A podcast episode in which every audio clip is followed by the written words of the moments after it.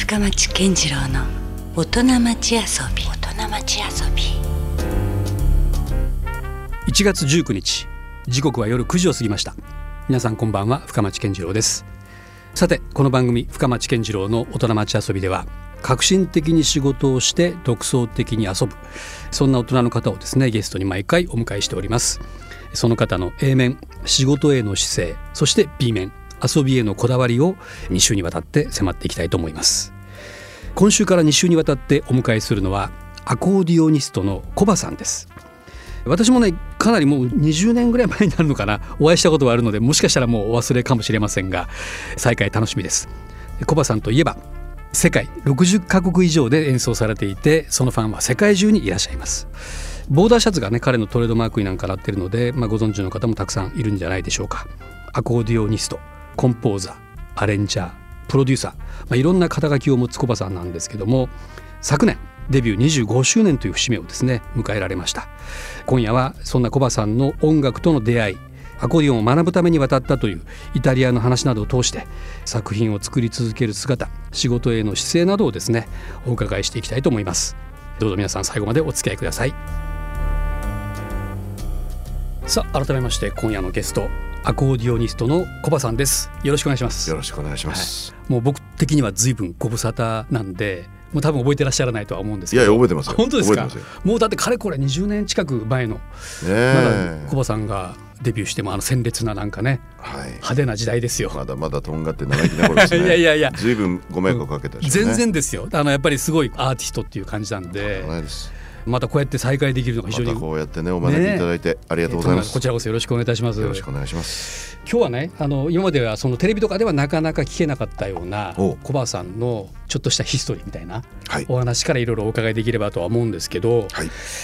その楽器自体がアコーディオンって必ずしもそんなに一般的とは言えない楽器じゃないですか。まあ、そうですね。確かにでも小学校の音楽室とかにはあった記憶はもちろんあるし、うん、まあ、全く見たことがないような楽器ではなかったんですけども、はい、まあ、なかなかそのそれをプロフェッショナルに活動されてらっしゃる方はもう小葉さんの前には横森良三さんぐらいしか そうですよね。あんまり印象なかったぐらいなとこあったんですけどね、おっしゃる通りで、うん、やっぱり僕が子供の頃、まあ、小学校4年生で初めてアコーディオンを弾き始めるんですけど、はいうん、まずピアノとかからじゃなかったんですか？3歳でピアノ。あまずやっぱりピアノから入って、うん、それで、まあ、音感教育みたいなのをね、無理やり親にこうやらされてそれでずっともうピアノをやっていて、うちのしかし父がですね、うん、アコーディオン好きであそうなんですか。なんか昔からアコーディオンが大好きで、まあ、あの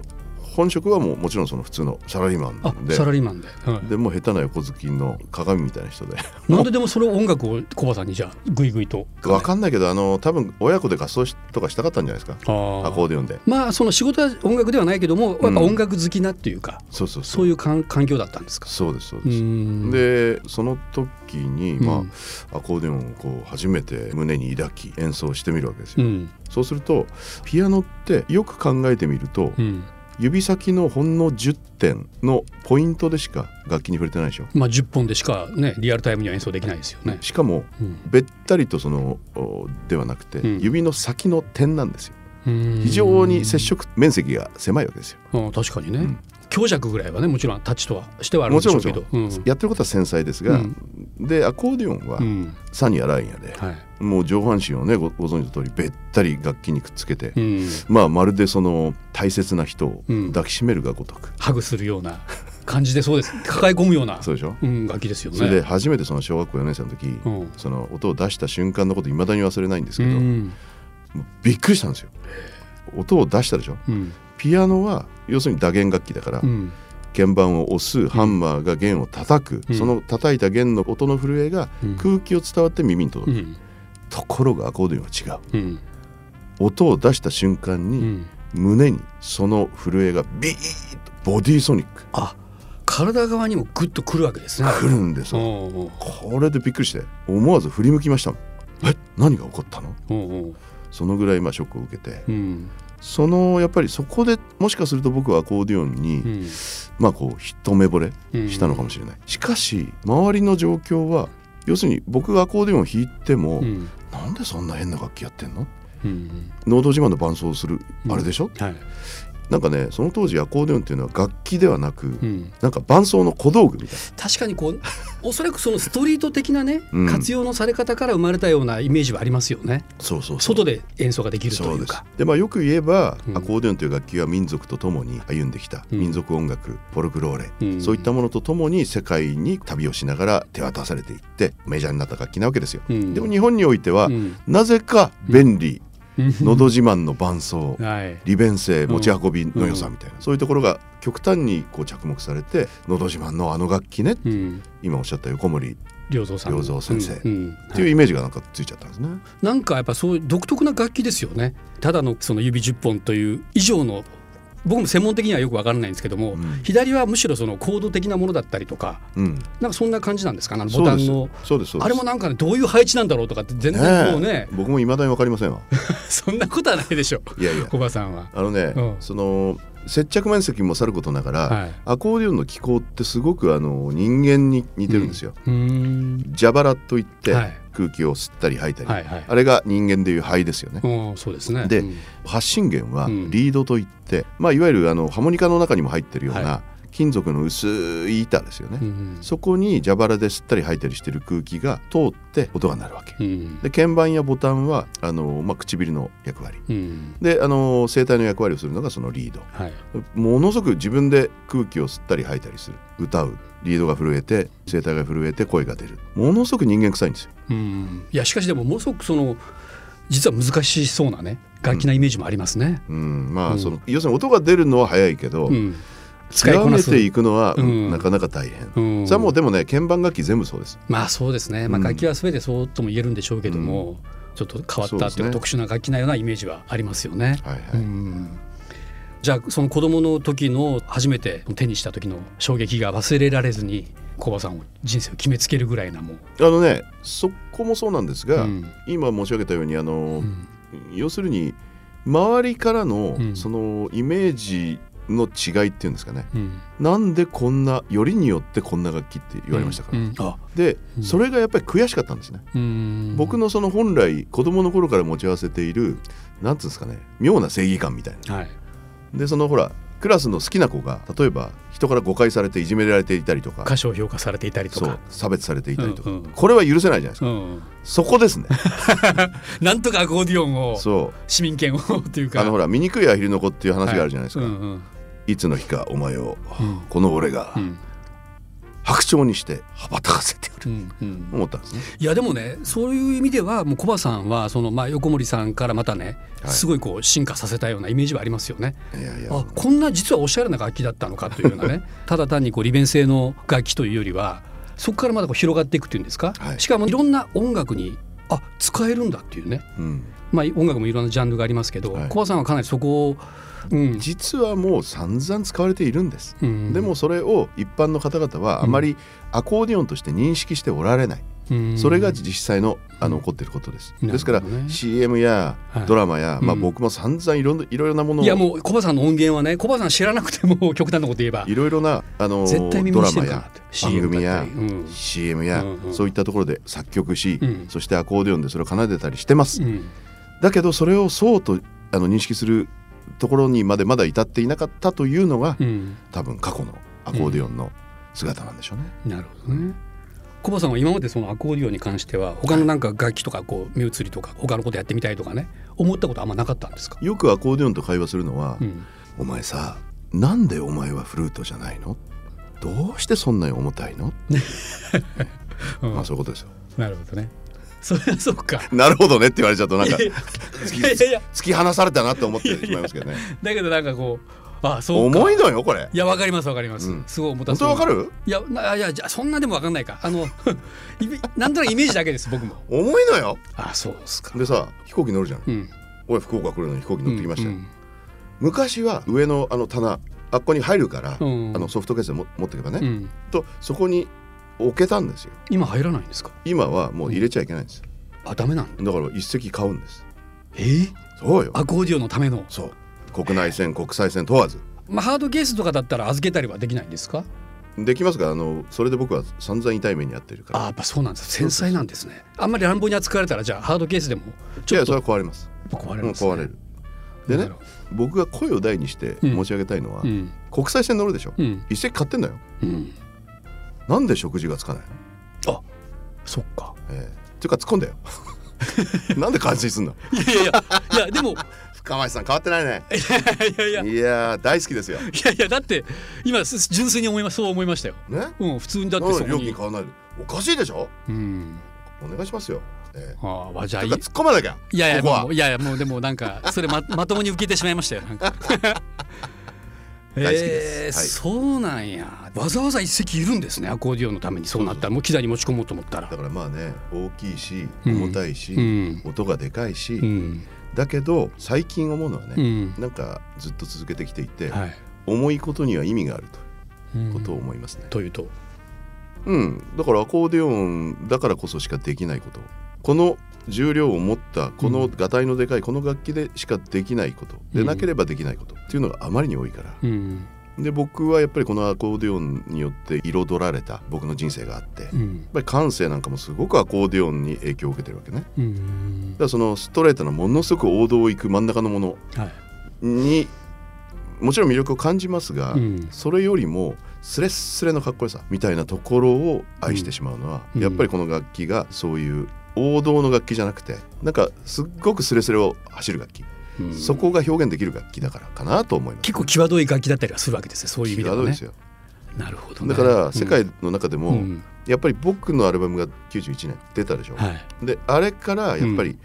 まあすみませんちょっと手前味噌ですけどいろいろな音楽状況を見てると、はい、特にそのリード楽器をめぐる状況を見てると、何かがふっと変わった感じがしますね。世界でもやっぱりなるほどスレスレなんだなっていうことがみんな分かって。ということは小林さん以前にはそういうことをあまりトライしようとした人はいなかったんですかアコーディオニストの中で。うん、大体だからそのフランスに行ってもね、イタリアに行っても、うん、僕はほらイタリアで勉強したでしょ？その時に期待して行ってるわけじゃない。だって本場だから、うん、なんかそのいわゆるそこに行けば、うん、なんか誰かいるだろうと。うん。思ってたわけですよ、うん、18の子ってその夢抱いたでしょ？もちろんね、うんうん、で今なんかそんなに抱かないでしょ現実として。まあそうですね。まあ自分の中でやりたいことはまだまだあったりはするんですけどそんななんかねこう貪欲なっていうか、うん、もうね。なんとなくちょっと達観するじゃない、うんうんうん、長く生きると、うんうん、でその当時はそうじゃなかったから。それはなんかじゃああったんですか？そのあイタリアに自分は行かなきゃいけないとか行きたいっていう思いは？いやいやだって日本の音大にアコーディオン科がないから。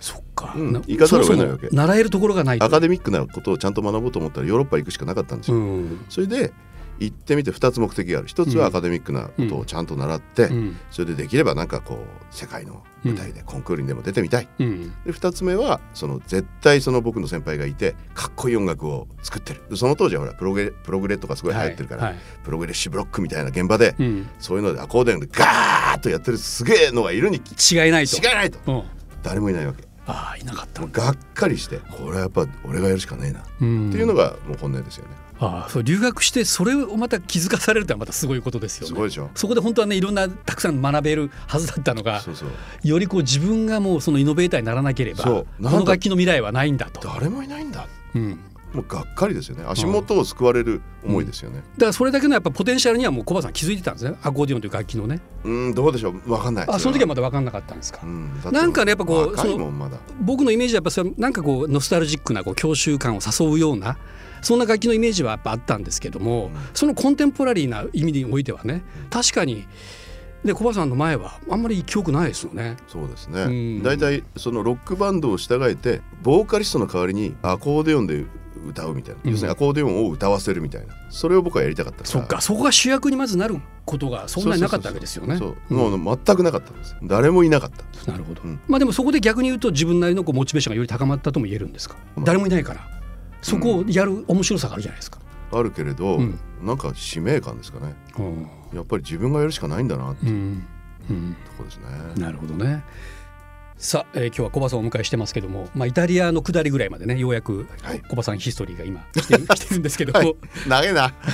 まだいやもいや面白いですよ。ありがとうございます、まあ、そのイタリアで夢と希望を持っていった。何かそのでも実際にやっぱイタリアに行かれて、はい、どうでした？18の時に、うん、もうあのやっぱりすごいなと思いました。うん、あのまずそのある先輩にもうねイタリアに行っ、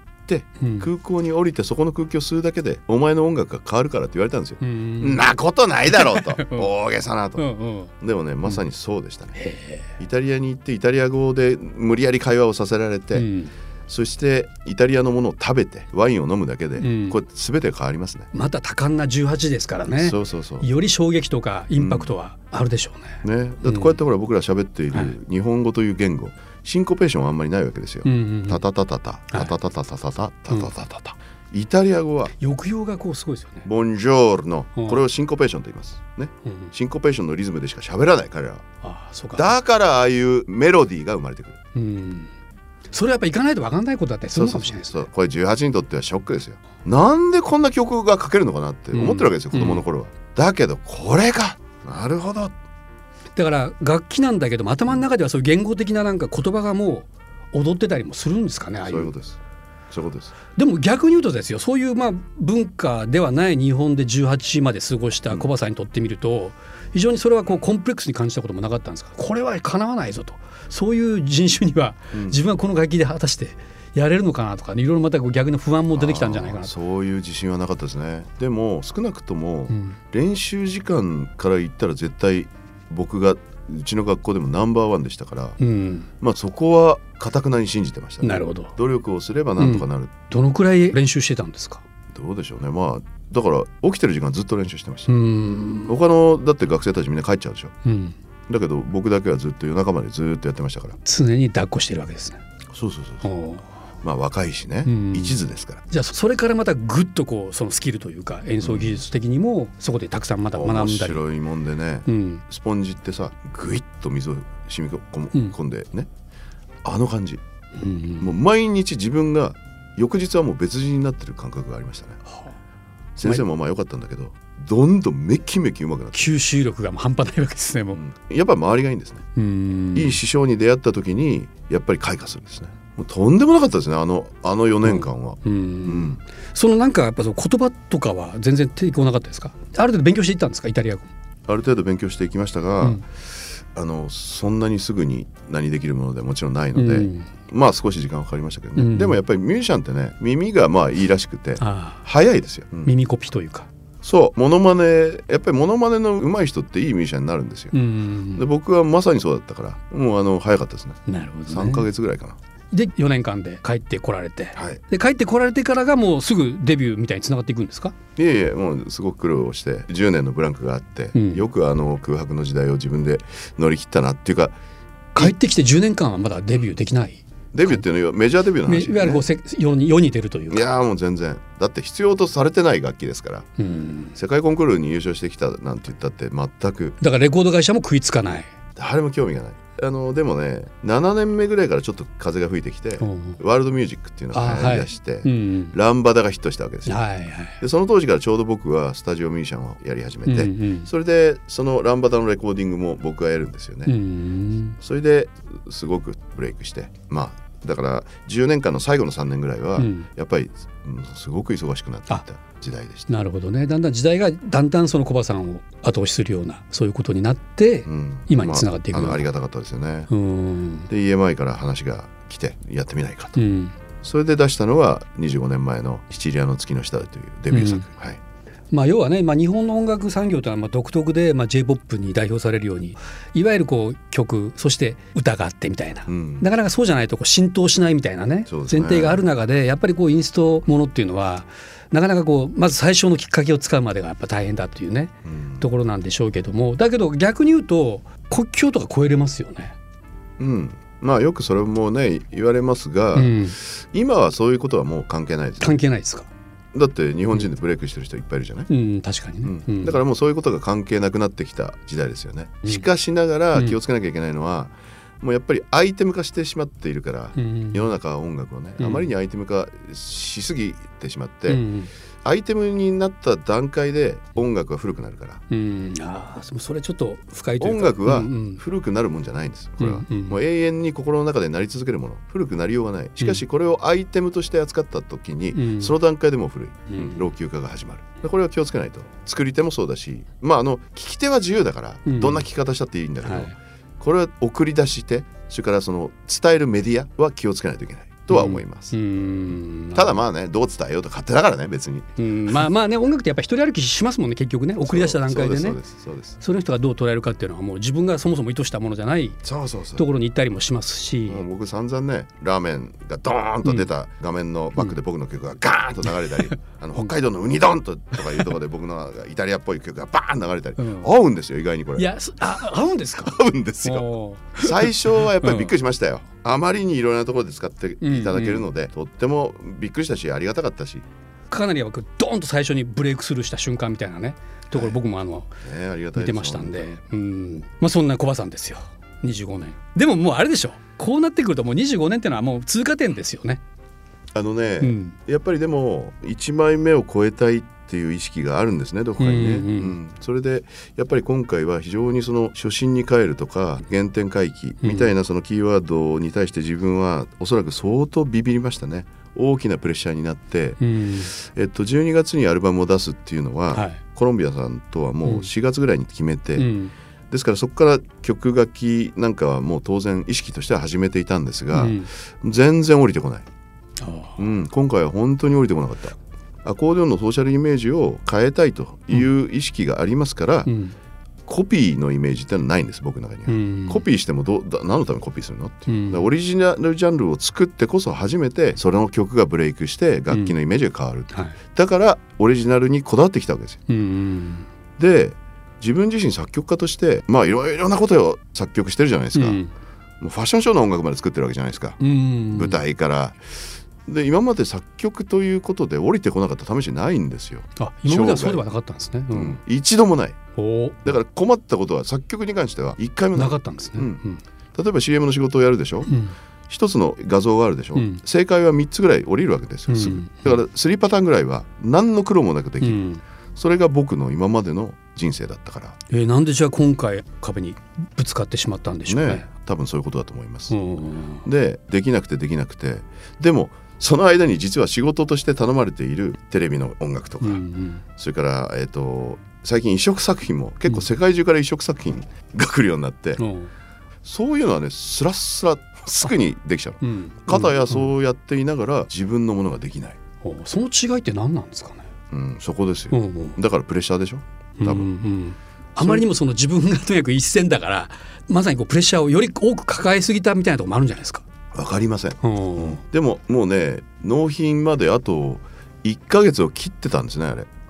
普通だったらもうトラックダウンでね、うん、悠々自適ですわ、うん、もう1か月前ともあったらね。大体仕上がってる時期ですよ。そうですよ、うん、でまだ1曲も曲がないんですから。へそれででも何がきっかけになったのかいまだに分かりませんけど、ふっと一つ目が降りてきたんですね、でもそれはすごく大きな粒の大きいものだったんですよ、あこれ来たかな、うんうんそれをコンピューターでメモるわけですよ、うんうん、メモっているさなかまだ7小節目ぐらいですよ、うんうん、次のがポーンとこれちょちょっと待ってくれ。ほんでそれを一回手を止めて別なファイルを出してそれを新しい曲を。じゃないと忘れてしまいますよね。その一曲に没頭してたらね。メモリ出す。メモリ出した途端また次あれ？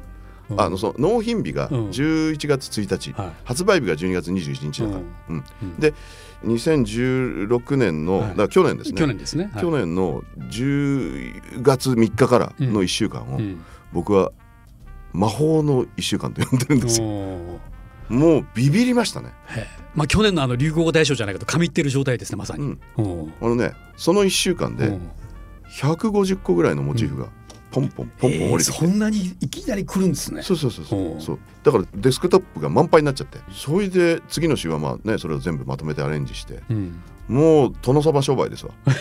2週目はどれにしようかな。どれ使ってやろうかな。もう左打ちやみたいな。何でも来いやみたいなね。今までのこの半年間のこの乾きは何だったんだろう。でも今にして思うとね、うんうん、ふと感じるのは、うんうん、やっぱり自分にとってこれは必要だったんだなと。うん。やっぱりこの乾きがあったからこそその悶々としてる間に、うん、お前本当に何者なの？やっぱり今どこから来てお前はどこに行こうとしてんだ、うん、なんでアコーディオンは弾き続けるんだ？みたいな、うん、そういったその一番自分の根底の深い部分にまあなんかふっと触れることができた気がするんですね。うん、そういう生みの苦しみなんか難産みたいなことがあったからこそ出てくるものがまた、そうあったんだかけがえのないものだったりするというね。うへえなるほど。だってね原点回帰、その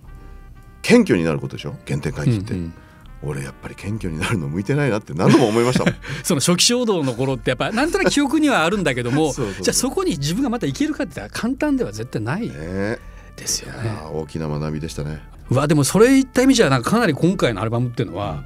大きな一作ですね小林さんにとってもね、うん、おかげさまでね、うん、やっぱりあの粒揃いだし、うん、どれをあのシングルカットしてもいいなみたいな、いやそれでねあの CD っていうのはもう、まあ、容量の問題もあって、はい、アナログから比べたら圧倒的に曲数が増えたじゃないですか。そで、ね、それによってまあいい部分もあるんだけれども、はい、なんか一曲一曲がなんかね埋没するようなところもあったりして、はい、でもコバさんってこのアルバムに関してはまた12曲じゃないですか、はい、ちょうどなんかいいんですよね。そうですか、うん、だからまあアナログでいう片面ずつに6曲入ってる感じっていうか、うん、そんな感じで一曲一曲の重みじゃないですけどちゃんと伝わってきますよね。うん、まあでもやっぱ粒が揃ってるなと自分で感じます。うん、それでやっぱりねこれまでの自分25周年の総括、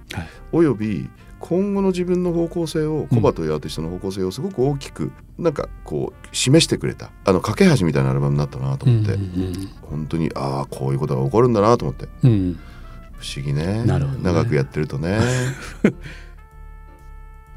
さあ今夜はアコーディオニストのコバさんをお迎えしています、はい、えー、あっという間になんかね30分が過ぎた感じがありますけども、はい、近々福岡でもライブがあるとそうなんですよ。いうことをお伺いしてますが。はい。あのその25周年ツアー、えー、福岡公演がですね、はい、3月の25日土曜日ですね。電気ビルの未来ホールで。これは福岡はどれぐらいぶりですか？コンサート三年ぶりぐらいですか、ね、あ結構やっぱ久しぶりなんですね。そうですね。いや嬉しいですよ。いやじゃあもうなかなかこうね往年のファンも待ち望んでたでしょうしまたこのアルバムからちょっとコアさんをね知ったという人もね見ていただきたいんですけどもどんな感じになりそうですか？このライブの方は。まあやっぱり25周年記念ということで、うん、コバといえばこれ、うん、もうこの曲聴きたいよっていう、うん。ところには全部お答えしつつ、うん、やっぱりそれを聞いていただきながら今回のやっぱりニューアルバムですね、うん、それがより深くお届けできるかなと、うん、ですから両面でいきます。なるほど。両面攻め。どんな編成なんですか？そのライブ自体は。僕のまあフル編成ドラムベースギター、はい、そして僕のアコーディオ。ン、うん、でまあもうさまざまなことを。そこからまたいろいろまた。はい。あの賑やかにお届けしたいなといやアルバム自体がすごくまたいろんなこう生楽器例えばさっき聞いてもらった「グレート・ブリテン」なんかは、はい、もう本セクションがね、ね、バリバリ絡んできたりとか、はい、また新たな一面なんかもあったりするので、はい、今のまたコバさんがしっかり見れたりもするわけですよね。はい。なるほどもうかなりちょっとね語っていただいた感はありますけども来週もちょっと引き続きね、はい、今度はちょっとコバさんのよりプライベートな側面あたりをちょっと掘り下げてみたいなと思ってますんでエッチなところですね。エッチなところ引き続き、はい、来週もよろしくお願いします。よろしくお願いします。ということで今夜のゲストアコーディオニストのコバさんでした。ありがとうございました。ありがとうございました LoveFM Podcast. LoveFM のホームページではポッドキャストを配信中。スマートフォンやオーディオプレイヤーを使えばいつでもどこでも LoveFM が楽しめます。LoveFM.co.jp にアクセスしてくださいね。LoveFM Podcast